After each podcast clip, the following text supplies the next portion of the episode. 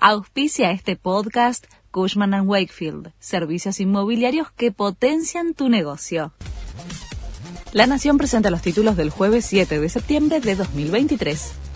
La Corte Suprema cesó en sus funciones a la jueza Ana María Figueroa, afín a Cristina Kirchner.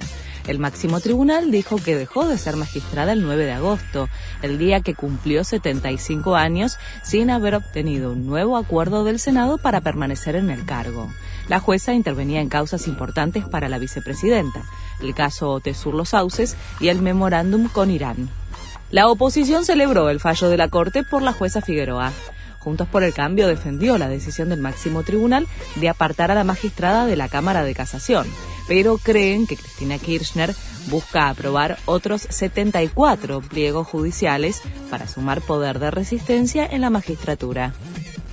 Sergio Massa anticipó que si es presidente, eliminará el impuesto a las ganancias. El actual ministro de Economía explicó que la medida alcanzaría a todos los trabajadores.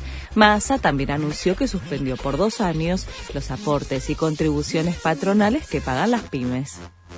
México legalizó el aborto. La Corte Suprema Mexicana determinó despenalizar el aborto hasta las 12 semanas de gestación.